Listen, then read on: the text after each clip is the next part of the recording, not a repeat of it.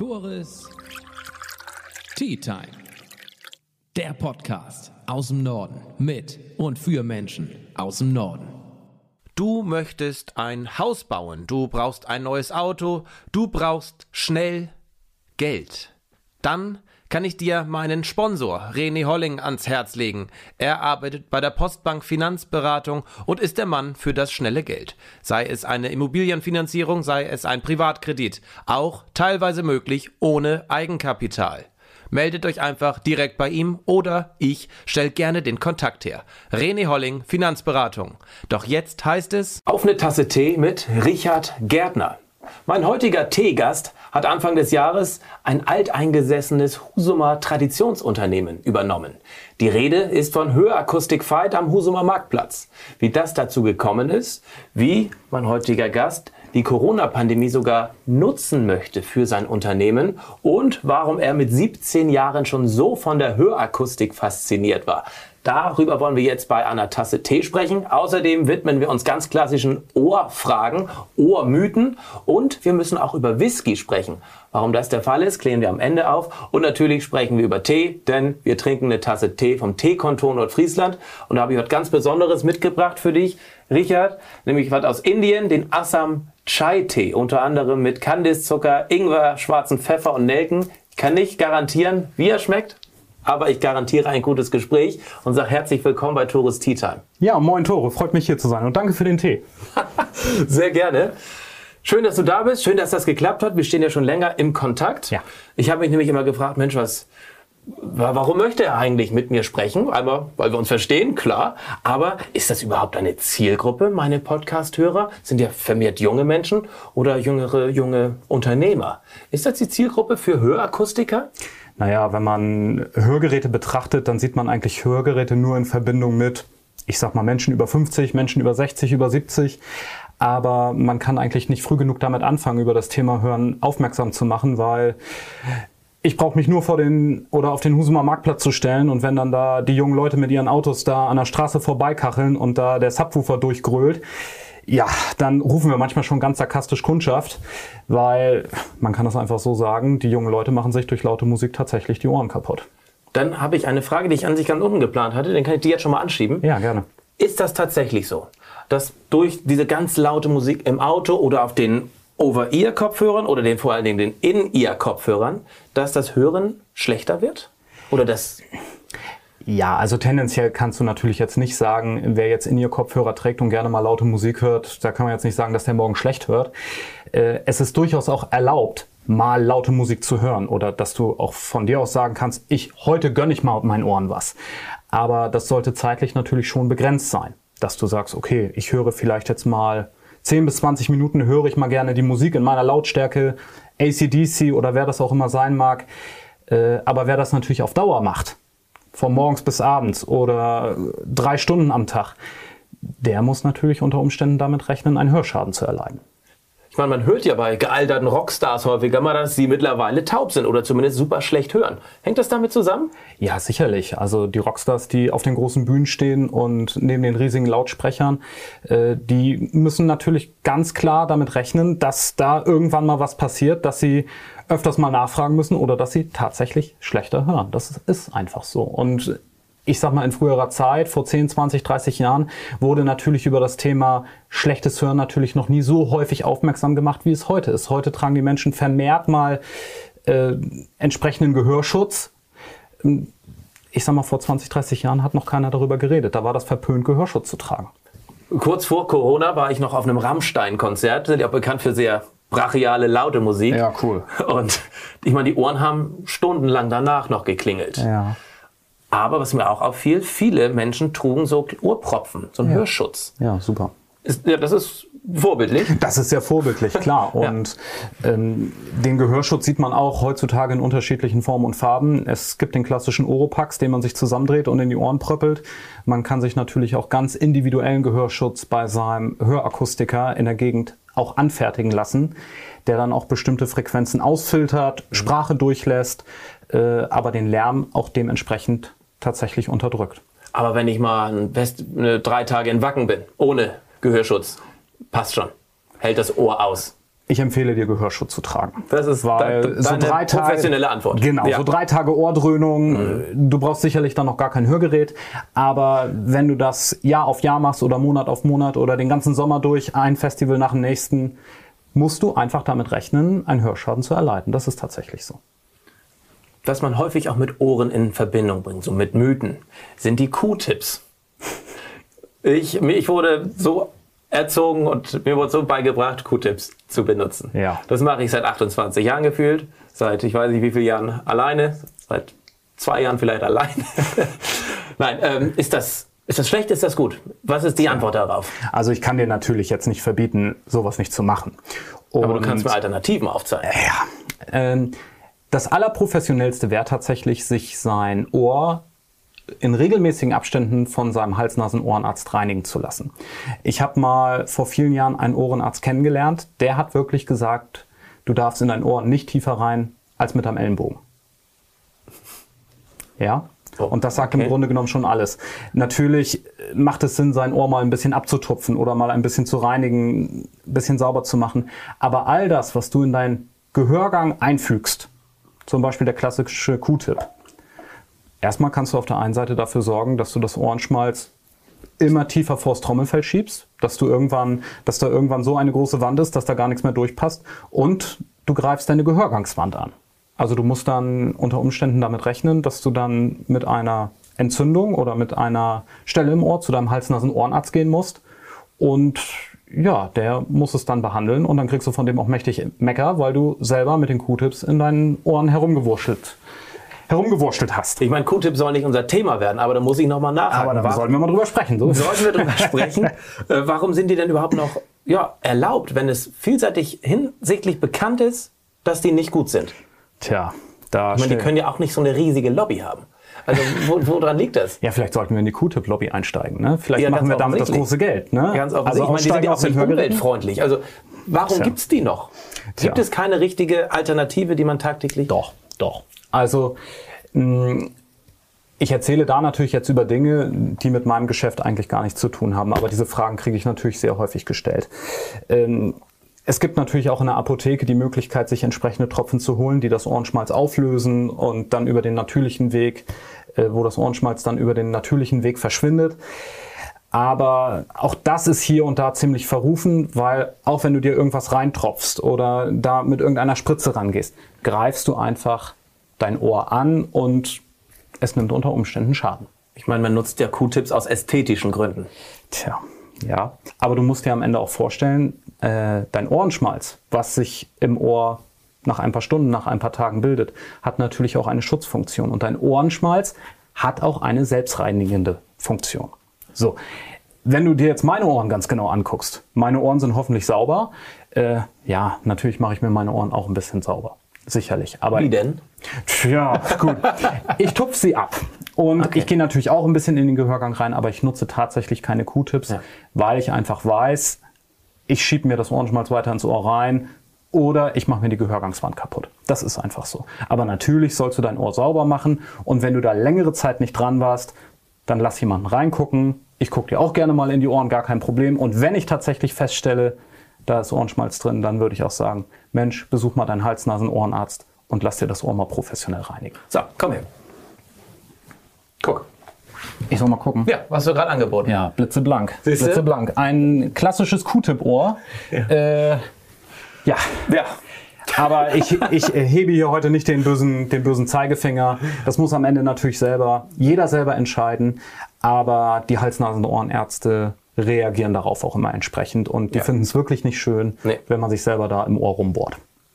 Dann schließen wir das Thema Q-Tip ab. Vielen Dank dafür deine Expertise. Wenn ich dazu noch natürlich erwähnen darf, Ja. äh, all das, was ich zu äh, Gehörgangs äh, zu Gehörgangsschmerzen oder anderen Dingen sage, da weiß natürlich der entsprechende Hals-Nasen-Ohrenarzt deutlich besser Bescheid als ich. Alles ohne Gewehr. Alles ohne Gewehr, selbstverständlich. Ich bin, ich bin kein Arzt. Ich du bist bin kein Arzt. Ich bin Hörakustiker. Aber du bist Hörakustiker und Experte Jawohl. auf deinem Gebiet. Darüber wollen wir jetzt sprechen. Denn seitdem du 17 bist, Ja. hat dich die Hörakustik in deinen Bann gezogen. Ja, das kann man so sagen. Mich hat mit 17 was anderes in meinen Bann gezogen. Ich bin jetzt aber auch kein Hörakustikmeister. Ja. Ähm, wie ist es damals dazu gekommen bei dir? Ja, natürlich äh, im Rahmen der Berufswahl. Jeder ist ja mal 14, 15, 16 und irgendwann kommt ja mal die Frage, Mensch, lieber Jung, was willst du denn mal lernen? Äh, Hörakustiker. Hörakustiker, ja. Nein, also unter Hörgeräten konnte ich mir natürlich in erster Linie gar nichts vorstellen. Äh, mein Weg sollte eigentlich erst so dieser Bereich der Feinelektronik sein oder Kommunikationselektronik, bis ich natürlich irgendwo feststellte, nee, das ist doch nicht so wirklich was für mich, mh, weil mir so dieser persönliche Kontakt zu den Menschen einfach dabei fehlt. Und äh, irgendwann wurde für mich die Sache klar, nee, nur die reine Elektronik, das wird nicht dein Weg. Und ich bin so ein bisschen ein Prozess durch, ja, man kann sagen, Prozess durchlaufen, wo ich einfach festgestellt habe, nee, das kannst du nicht machen, das ist am Ende nicht deins und du wirst am Ende auch irgendwo unglücklich damit. Ja, dass ich ganz klassisch zur Berufsberatung gegangen bin. Und da hat eine nette Dame zu mir gesagt, Mensch, lieber Junge, es gibt den Beruf des Hörgeräteakustikers. Und ich konnte mir eigentlich in dem Moment darunter nichts vorstellen. Ich dachte, du gehst zum Ohrenarzt und dann bekommst du ein Hörgerät und dann ist die Sache fertig. Nee, aber die Sache ist doch ein bisschen umfangreicher. Also habe ich mich dann rangesetzt, mich über den Beruf informiert und tatsächlich gesagt, ey, hallo, das möchte ich werden. Das ist genau mein Beruf, weil ich habe auf der einen Seite die Technik, äh, das Administrative, das Chemische, das Physikalische und eben den Kontakt zu den Menschen, weil gerade beim Hören äh, steht der Mensch absolut im Mittelpunkt als Individuum und man muss auf seine persönlichen Bedürfnisse wirklich Rücksicht nehmen. Und da war die Hörgeräteakustik von jetzt auf gleich mein absoluter Traum. Ich glaube, damals mit 17 hast du vielleicht noch nicht daran gedacht, dass du auch regelmäßig Kundschaft haben wirst, weil der Markt ist ja wahrscheinlich riesig. Wir Deutschen werden immer älter, demnach werden auch die Ohren schlechter, also die Nachfrage. Und auch wenn ich mir das Husumer Stadtbild anschaue, es, gibt ja, es gibt ja einen großen Markt. Ja, auf jeden Fall. Und wahrscheinlich nicht nur in Husum, sondern deutschlandweit. Auf jeden Fall. Ähm, gibt sehr viele Hörakustiker. Also die Nachfrage ist da. Du hast bei Markus Veit gelernt. Ja. War das schon damals der Plan, dass du irgendwann den Laden übernehmen sollst? Für dich oder hat sich das auch so ergeben? Ja, jetzt muss ich natürlich ganz vorsichtig sein, was ich sage.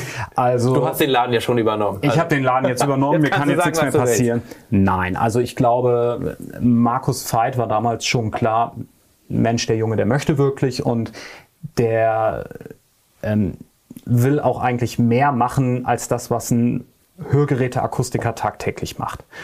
Und ich sag mal, nach einer Zeit von, ich sag mal, es sind fünf, sechs Jahre vergangen, ich war dann mittlerweile auch Geselle, da ist Markus Veit dann auch auf mich zugekommen und hat gefragt, Mensch, Richard, hättest du nicht mal Lust, diese Firma zu übernehmen? Also die Planung der Betriebsübernahme ging schon ziemlich früh los. Aber auch da, ich greife nochmal zurück. Ja, mit 17, der Junge wird Hörakustiker. Und ich habe damals auch gesagt, ja, ich möchte mich schon gerne mal als Hörgeräteakustiker oder heute Hörakustikermeister, möchte ich mich gerne selbstständig machen. Also die, der Wille war schon sehr stark. Ist er bis heute. Ja, und jetzt bist du Anfang 30? Ich, bin- ja, lass mich mal überlegen. Ich bin jetzt 33. Kann man noch als Anfang 30 bezeichnen? Ja, genau. Obwohl die Zeit vergeht ja immer schneller. Ne? Aber Frag mal, Ja, ganz klar. so Jetzt es. hast du aber den Laden übernommen und bist Ja. in die Fußstapfen von Herrn Veit getreten. Sind das, das sind ja bekanntlich große Fußstapfen. Wie füllst du die aus? Was meinst du? Was sagt er? Er hat dich ja auch schon ein halbes Jahr jetzt da beobachten dürfen. ich glaube, er hält sich, ähm, was das angeht, hält er sich, glaube ich, auch zurück. Ja, er beobachtet das jetzt seit, seit einem halben Jahr und äh, er lässt mich meine Sache auch machen.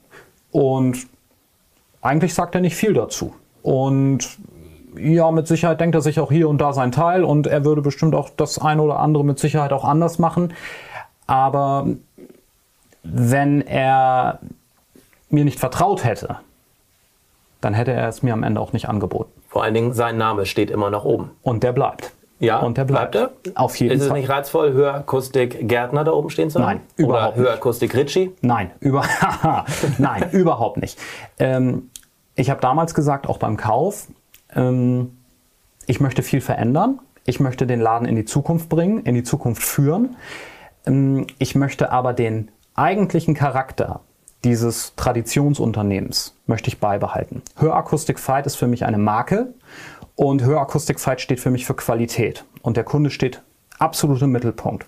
Und wenn ich jetzt daraus Hörakustik Gärtner machen würde, mh, würde ich mir, glaube ich, erstmal selber schaden und die Kunden, auch meine Stammkunden oder die Kundschaft, die wirklich schon jahrelang da ist, müsste sich auch umstellen. Und ich sehe, ich persönlich habe null Absicht, den Namen in irgendeiner Form zu ändern. Und ich bin ja auch, man muss ja einfach sagen, ich bin nächstes Jahr auch schon 17 Jahre in diesem Unternehmen und die Kunden kennen mich ja größtenteils. Ja. Und sicherlich denken viele, viele Kunden tatsächlich noch an Herrn Veit.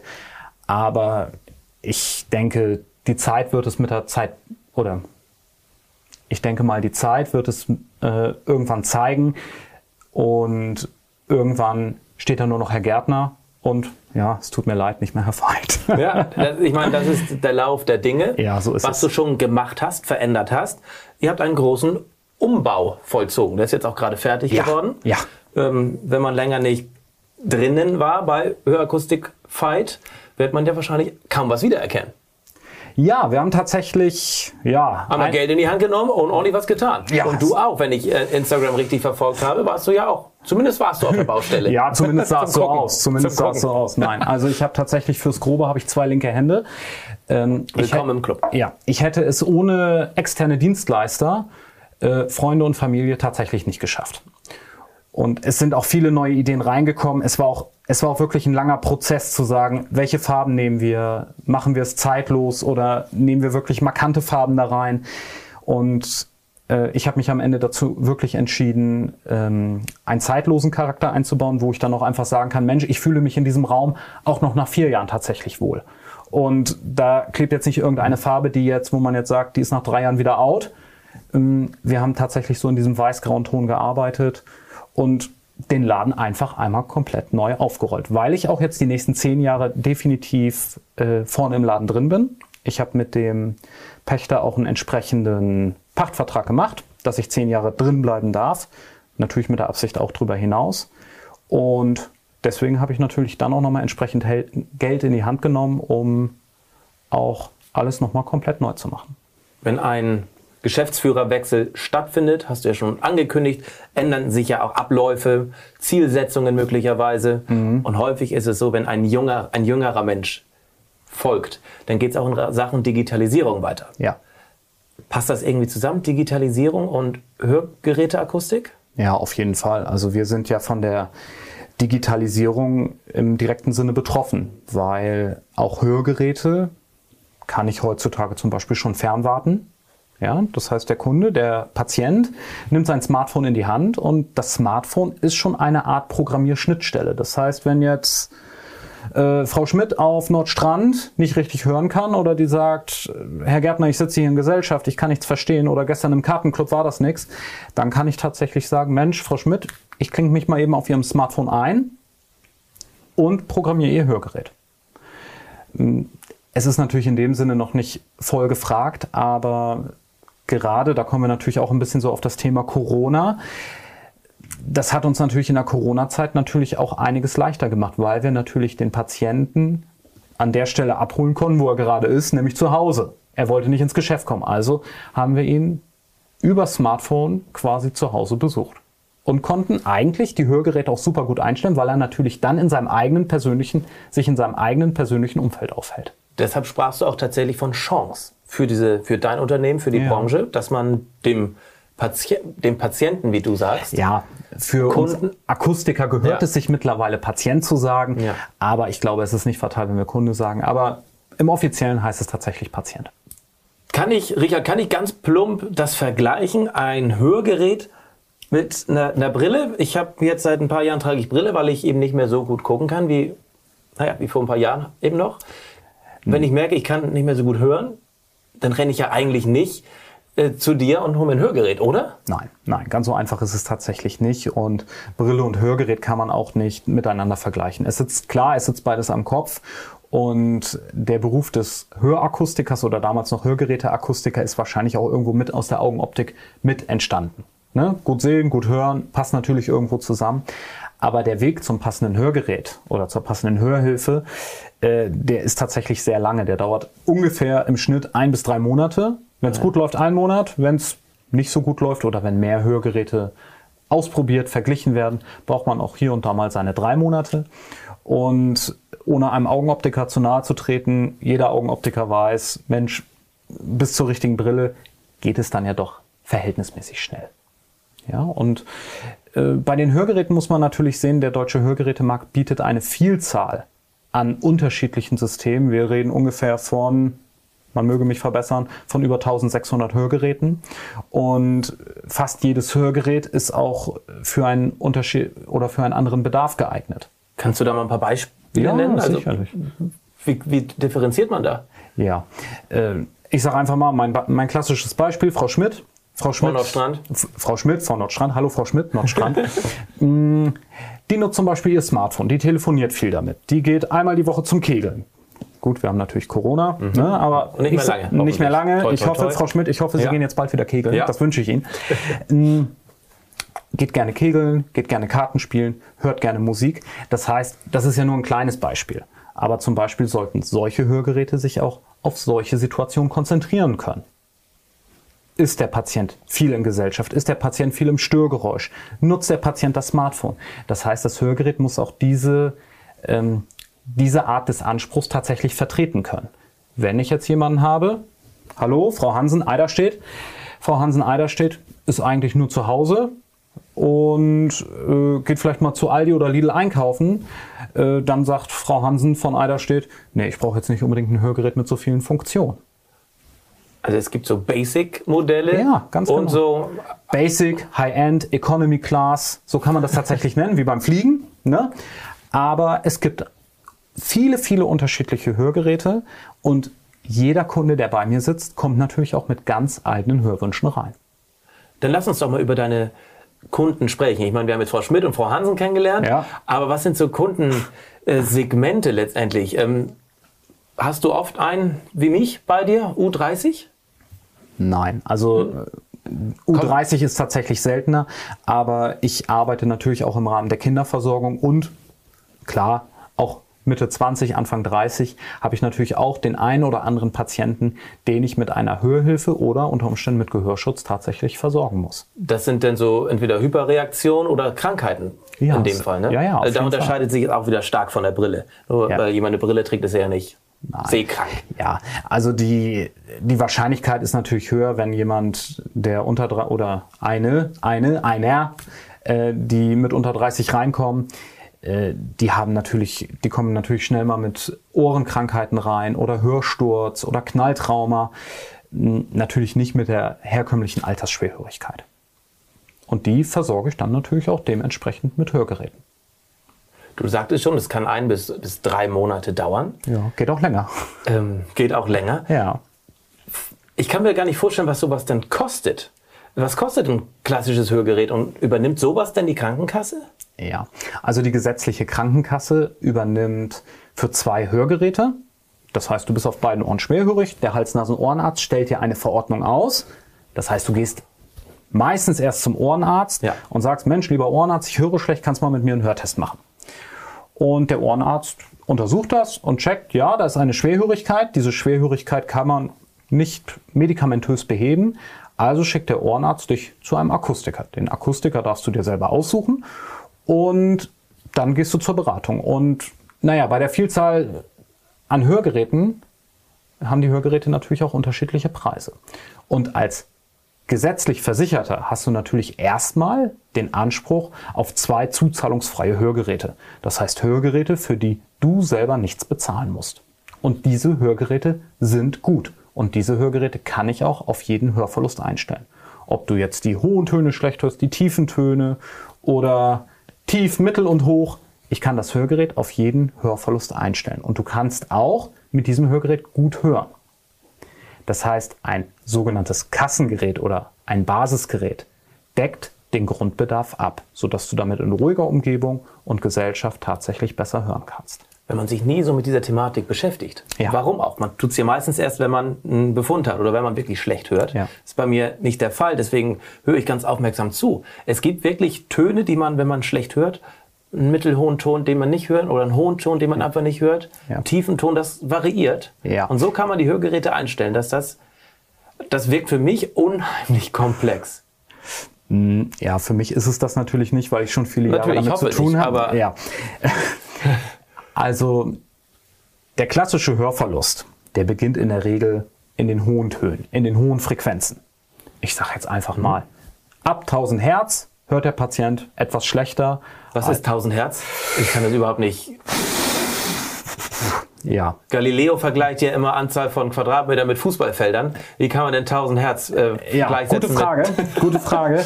Ähm, Ich sage einfach mal, 1000 Hertz ist jetzt das falsche Beispiel. 2000 bis 3000 Hertz Klimpern eines, eines Autoschlüssels. Okay. Zum Beispiel. Haustür und Autoschlüssel, du klimperst ein bisschen, hörst du vielleicht noch, aber vielleicht nicht mehr so intensiv wie ein normal hörender Mensch. Okay. Ja? Lass es 2 bis 3000 Hertz, je nachdem welcher Schlüssel ist. Ja. Da sind bestimmt riesige Schwankungsbereiche. Ja. Und die Gefahr sind eigentlich gar nicht mal die hohen Töne. Das heißt, du bekommst von mir ein entsprechendes Hörgerät, es verstärkt dir die hohen Töne und du hörst den Schlüsselbund, die Vögel, äh, andere Geräusche hörst du deutlich besser als vorher. Das Problem ist die Sprachverständlichkeit. Das heißt, wenn du heute einen Hörverlust bekommst in den hohen Tönen, also Schlüsselbund, Vögelgezwitscher, alles nicht mehr so laut wie vorher. Und du läufst damit 10 bis 15 Jahre durch die Gegend und sagst, ach, ich höre zwar ein bisschen schlechter, aber geht ja noch einigermaßen. Dann reden die Leute halt ein bisschen lauter. Mm. Problematisch wird es für deine Sprachverständlichkeit. Dein Hauptproblem oder das Hauptaugenmerk liegt nicht in der Wahrnehmung der Töne, der Lautstärke, sondern das Hauptaugenmerk liegt in deiner Sprachverständlichkeit, weil gerade in den hohen Frequenzen auch hochfrequente Konsonanten drin sitzen, wie F, S, Sch, Z, K, T. Das heißt, die kommen nicht mehr so intensiv durch wie vorher und deine Sprachverständlichkeit leidet. Und jemand, der zu lange mit einem Hörverlust durch die Gegend läuft, der beispielsweise in den hohen Tönen ist, leidet langfristig die Sprachverständlichkeit. Und selbst wenn ich dazu in der Lage bin, diesen Hörverlust optimal zu versorgen, das heißt, da sind die hohen Töne, die sind runter, gibt ein Hörgerät, die hohen Töne werden wieder besser gehört, muss es nicht immer unbedingt sein, dass man dann oder dass du dann, wer auch immer, ähm, die Sprache wieder optimal hören kannst, weil das zentrale Nervensystem mit der Zeit verlernt, Sprache optimal zu verarbeiten. Beispiel? Wen nehme ich jetzt? Immer ein Mann. Wir hatten schon zwei Frauen und muss ja auch ausgeglichen ja, sein. Ja, da müssen wir natürlich gucken. Ähm, Herrn Feddersen. Ja, Herrn Feddersen, welchen Ort nehmen wir? Friedrichstadt. Hallo, Herr Feddersen, Friedrichstadt. Oh, also Feddersen Friedrichstadt, da ist ja aber ein Zungenbrecher ja, ausgesucht. ja, gut, aber gibt ja auch mehrere Friedrichsen, Fedder, gibt ja auch mehrere ja. Feddersen, ne? da muss man gucken. Nein, Herr- ähm, Herr Feddersen, Friedrichstadt hört zum Beispiel die hohen Töne und die mittleren Töne nicht mehr gut. So, schon seit vielen Jahren. Und seine Frau sagt immer, Mensch, Friedrich, Friedrich Feddersen, Friedrichstadt, Wow. Mensch, Friedrich, jetzt geh mal zum Ohrenarzt, du musst mal was machen. Und Friedrich Feddersen sagte immer, oh nein, nein, nein, ich muss noch nicht, geht doch noch, geht doch noch. Und wenn ich ein Hörgerät bekomme, dann bin ich ja auch alt. Ja, aber wenn Friedrich Feddersen erst nach zehn Jahren zum Ohrenarzt geht, dann stellt der Ohrenarzt fest, ja, da ist eine Schwerhörigkeit in den mittleren Tönen, in den hohen Tönen, aber seine Sprachverständlichkeit funktioniert nicht mehr optimal. Das heißt, eine Hörhilfe hilft in dem Moment, aber er kann beispielsweise dann nicht mehr 100% Sprache verstehen, sondern vielleicht nur noch 70 bis 80% Sprache. Und das kann man nachweislich messen. Und dann ist es auch tatsächlich so, wenn Herr Friedrich Feddersen Friedrichstadt optimal versorgt wurde, kann es ihm trotzdem passieren, dass er nachfragen muss, weil das zentrale Nervensystem die Sprachverständlichkeit verlernt hat. Und deswegen sage ich auch immer wieder, geht so früh wie möglich zum Ohrenarzt oder zum Hörakustiker, natürlich zu mir am liebsten, Ja. und lasst regelmäßig einen Hörtest machen. Ruhig alle ein bis zwei Jahre mal vorbeikommen, einen Hörtest machen. Ein Hörtest kostet nichts, ein Hörtest gibt Gewissenheit. Mm, Und sobald man wirklich feststellt, dass dort ein Hörverlust vorhanden ist, kann man auch sofort sagen, Mensch, jetzt müssen wir mal was machen, jetzt muss was passieren. Ich habe vorab vor unserem Interview einen Hörtest auf deiner Homepage gemacht. Ja.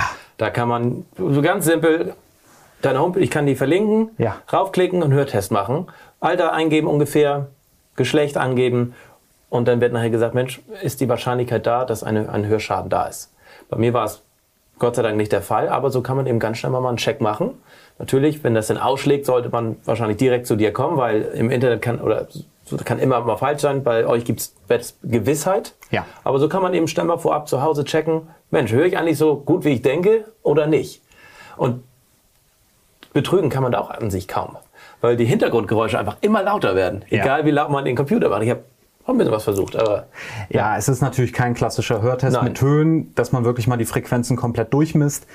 Mm, Aber ich sag mal so, ein Online-Hörtest gibt natürlich Gewissenheit und wenn dieses Programm einem dann tatsächlich sagt, Mensch, das ist nicht mehr so top, äh, setz dich mal lieber mit deinem, äh, mit dem Hörakustiker in Verbindung, in dem Fall mit uns, dann können wir natürlich nochmal einen ganz professionellen, individuellen Hörtest machen, sodass wir dann sagen können, okay, solltest du dir vielleicht wirklich nochmal vom Ohrenarzt untersuchen lassen oder ist es tatsächlich Entwarnung und lass dein Gehör alle ein, zwei Jahre mal checken und dann passt das auch. Aber ich sag mal, der Weg zum Hörtest, da muss man natürlich immer ja, am Ende irgendwo die Ladenschwelle übergehen und es traut sich natürlich nicht jeder gleich zum Hörakustiker. Ein Hörgerät ist ja in dem Sinne auch nichts Erstrebenswertes. Leider. Ja. Aber man sieht sie ja auch eigentlich kaum noch, ne? Nein. Und ist, ist das so, ne? Man muss schon wirklich genau hingucken, Ja. teilweise. Ja, du hast schon recht. Ein Hörgerät sieht man heutzutage kaum noch, aber auch da kommt es auf den Grad der Schwerhörigkeit an. Jemand, der sehr, sehr lange wartet und sagt, Mensch, ich befasse mich mal mit einem Hörgerät in 20 Jahren und der Hörverlust wird tatsächlich schlechter. Der muss natürlich dann auch damit rechnen, dass er ein größeres Hörgerät braucht, weil auch ein größeres Hörgerät muss natürlich auch diesen Hörverlust ausgleichen können. Und das kann ein kleines nicht. Und wenn ich dir jetzt ein winzig kleines Hörgerät ansetze und ich passe das auf deinen hochgradigen Hörverlust an, ja, dann musst du auch damit rechnen, dass du alle Nase lang deine Batterie wechseln musst, außer du hast ein Akkuhörsystem. Hörsysteme werden heutzutage auch schon sehr gerne mit Akku mitgegeben, die du dir dann einfach auf die Ladestation packst und abends auf die Ladestation morgens wieder einsetzen und dann kommst du den ganzen Tag damit aus. Da bin ich von ausgegangen, dass das immer so ist. Wie ist es im Normalfall? Nein. Nee? Also der Normalfall ist Steckt tatsächlich. da eine Batterie drin? Ja. Es gibt, ja, es gibt vier verschiedene Batteriegrößen. Ah ja, okay. Und es gibt sehr kleine Batterien, es Ja. gibt wiederum größere Batterien für die Patienten, die tatsächlich deutlich schlechter hören. Und die Industrie hat jetzt nach und nach wirklich die eigenen Akkusysteme rausgebracht. Und die Akkusysteme sind sehr beliebt. Und sie werden gerne angenommen, aber auch ein Akkusystem, je nach Hersteller, es gibt mittlerweile sehr kleine Akkuhörgeräte, es gibt aber auch noch etwas größere Akkuhörgeräte, mh, die werden teilweise sehr gerne angenommen und teilweise nicht so gerne, weil sie eben noch nicht so diese optimale Größe haben. Und wer viel unterwegs ist, muss natürlich immer die Ladeschale mitnehmen, sodass viele Patienten sich bis heute entscheiden, Ach nee, ich nehme lieber Never Change a Running System. Ich nehme doch lieber das Hörgerät mit der Batterie. Batterien kriege ich an jeder Stelle. Es gibt überall Hörakustiker und dann kann ich mir beim Hörakustiker gleich meine Batterien holen. Ich glaube, mit dem Handy kann man es ganz gut vergleichen. Die sind auch immer kleiner geworden, die Akkus auch und man hat immer sein Ladekabel eigentlich dabei. So ist es. Aber das ist, wird sich auch zeigen mit der Zeit. Ja, das wird sich zeigen. Also ich glaube, langfristig wird der Markt sich äh, ausschließlich auf Akku konzentrieren. Ja. Aber ich denke, wir haben noch ein paar Jahre Zeit, um uns entsprechend auf eine neue Technik einzustellen. Wir haben jetzt viel über das Individualisieren von Hörgeräten gesprochen. Wie sieht es denn mit Hörschutz aus? Ganz kurz. Ist das also, absolute Laien, naive Frage. Ja. Du gibst nicht so Ohrpropfen mit. Doch. Doch. Also Oder also kann man da auch das personalisieren? Ja, also wenn du zu mir kommst, du kannst eigentlich alles haben. Von Oropax bis individuellen Gehörschutz oder Also auch wieder mit hohen Tönen. Ich ähm, möchte hohe Töne leiser hören. Ich möchte so in die Richtung gehen. Ja, also es gibt entsprechend individuell angefertigten Gehörschutz, hatte ich ja, glaube ich, vorhin auch Mhm. ganz kurz einmal erwähnt. Mm, Das heißt, ich nehme eine Abformung von deinem Ohr, rechts und links. Man kann heutzutage die Ohren teilweise auch schon scannen. Es gibt auch Ohrscanner. Mm, Und dieser Abdruck oder dieser Ohrscan, der geht dann ins Labor und dieses Labor fertigt dir dann deinen individuellen Gehörschutz. Und dieser individuelle Gehörschutz, der wird dann mit einem Filter ausgestattet. Heißt das eigentlich eine Filter? Ein Filter? Eine Filter. Filter? Ein Filter? Ein Filter. Ja. Und dieser Gehörschutz, der wird mit einem Filter ausgestattet. Und du kannst dann selber entscheiden, wie viel soll dieser Filter tatsächlich dämpfen. 15 Dezibel, 5 Dezibel, 25 Dezibel. 95 Prozent der Patienten entscheiden sich für 25 Dezibel. Und mh, dieser Filter, der dämpft tatsächlich 25 Dezibel, aber er hat die Fähigkeit, teilweise Sprachanteile noch durchzulassen. Rammstein-Konzert, du willst den Gesang noch einigermaßen mitkriegen, aber die Musik, die laute Umgebung, die willst du etwas gedämpft haben. Aber du kannst dich dann beispielsweise, je nachdem, wie die Geräuschkulisse ist, kannst du dich in bestimmten Situationen tatsächlich auch noch unterhalten. Weil diese Filter sich auf Sprache konzentrieren oder so angefertigt sind, dass sie eben Sprachanteile, Konsonanten noch durchlassen. bin öfter mal auf Partys, wo echt scheiß Musik läuft, aber ich will eigentlich mich mit den Leuten unterhalten. Ja. Könntest du mir da sowas mal fertig machen, dass ich nicht die, den, den Deutschrap höre, sondern nur noch das Sehr gesprochen? gerne, sehr gerne. Komm vorbei, ich berate dich sehr gerne. Ich glaube, da ist die Nachfrage groß, wenn man das. Ja, äh, und die wenigsten wissen eigentlich, Ja. dass der Hörakustiker sich damit auskennt. Weil das gehört mit zur Ausbildung, dass man sich mit Gehörschutz und Gehörschutzrichtlinien tatsächlich beschäftigt. Und gerade in solchen Themen, da wissen wir auch Bescheid und da beraten wir auch sehr gerne. Dann lass uns abschließend noch kurz über smarte Hörgeräte sprechen. Ja. Wir hatten schon das Thema Digitalisierung, es entwickelt sich auch weiter. Was ist ein smartes Hörgerät? Wie kann man das so einstellen, dass man damit wirklich mit dem Handy steuern kann oder mit dem Fernseher oder was, was gibt's da? Kurz zusammengefasst. Ja, eigentlich ist es, eigentlich ist es heute sehr einfach. Hörgeräte, viele Hörgeräte sind heute mit einer sogenannten 2,4 Gigahertz Antenne ausgestattet. Und die ist sehr klein, die kann man im Hörgerät sehr schön verdrahten. Und die kannst du dann auf entsprechende Medien verbinden. Das beliebteste ist natürlich das Smartphone. Das heißt, wenn du es mit deinem Smartphone verbindest, hast du dann einfach die Möglichkeit zu telefonieren, Musik zu hören, Mediatheken zu schauen, Netflix und du bekommst das Signal eins zu eins auf dein Hörgerät übertragen, zusätzlich auf deinen Hörverlust, dass du dann wirklich das Tele dem Telefonat oder deiner Lieblingssendung oder deinem äh, dem Fußballspiel Lieblingspodcast, Tores Tea Time zum Beispiel. ja, Podcast Tourist Tea Time auch optimal hören kannst. Ganz wichtig. Ja. Und das kannst du natürlich auch mit dem Fernseher machen. Am Fernseher wird in der Regel dann ein sogenannter TV-Adapter angeschlossen, den ich vorher mit den Hörgeräten synchronisiere, sodass ich sag mal das beliebte Unterhaltungsfernsehen, ja, Herr Friedrichsen, Friedrich Friedrichsen, Friedrichstadt, Feddersen. Ist, ist gut, ist, ist, ich finde es sympathisch. Ja. Aber ist egal jetzt. Friedrich Feddersen Friedrichstadt zum Beispiel, dann auch wieder dem Unterhaltungsfernsehen folgen kann und sich nebenbei mit Frau Feddersen dann auch wieder unterhalten kann. Dem ist nichts mehr hinzuzufügen, außer meine letzte Frage, die ich immer am Podcast habe. Ja. Mit wem würdest du denn gerne mal eine Tasse Tee trinken? Oder, Richard, in deinem Fall, ein Glas Whisky trinken? Denn, das wissen die wenigsten, oder naja, die dich kennen, die wissen es, du bist großer Whisky-Kenner. Ja, Doch, gar, gar nicht so Ja, nicht bescheiden gut. sein. Du bist großer Whisky-Kenner Ja. und Freund. Mit wem würdest du gern äh, einen Whisky trinken? Und bevor du das beantwortest, wie kam das eigentlich zustande? Ja, es gibt in Husum tatsächlich einen ganz, ganz bekannten Whisky-Lieferanten. Und der konnte mich vor, ich sage jetzt einfach mal vor knapp zehn Jahren, konnte der mich für dieses leckere, schottische, teils irische Getränk, konnte der mich tatsächlich ähm, Begeistern. begeistern, ja. Und seitdem muss meine Frau auch hier und da mal damit klarkommen, dass ich mit einer neuen Whiskyflasche komme. Und das Fatale ist eigentlich an der Sache, so viel Whisky trinke ich eigentlich gar nicht. Oh, ist das so fatal? Wahrscheinlich nicht. Oh, ich glaube, manche sagen das, manche können das überhaupt nicht verstehen. Ich trinke Whisky am liebsten in Gesellschaft und ich beschäftige mich am liebsten mit dem, mit der Whisky-Geschichte. Woher kommt dieser Whisky? Wie viele Flaschen gibt es davon? Äh, wie oft wurde dieser Whisky umgefüllt? Wie lange wurde er gelagert? Das Trinken ist eher Nebensache. Aber wenn du mich jetzt einfach so fragst, äh, lieber Tore, möchte ich natürlich mit dir am allerliebsten ein Glas Whisky trinken. Richard, jetzt verstehe ich, lustig, jetzt verstehe ich auch, warum du einen mitgenommen hast. Ja. Dann würde ich sagen,